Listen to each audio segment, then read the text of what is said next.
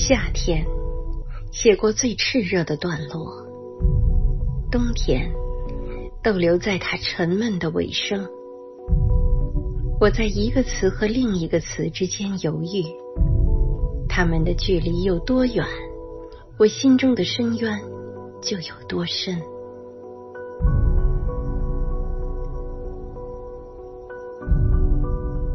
秋天太短，短的就像一个人的转身，来不及寄出的信纸沿街飞舞。那些未能说出的话，每一天都在重新组合，就像散步时天空变换的树枝。同样短的还有春天，就像一个耀眼的信封。里面折叠炽热和犹豫，却没有任何具体的内容。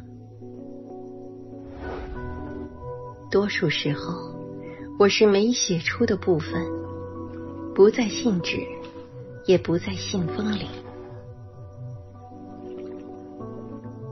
我是信开始前那激动的空白，我是诉说的喧哗下面河床的。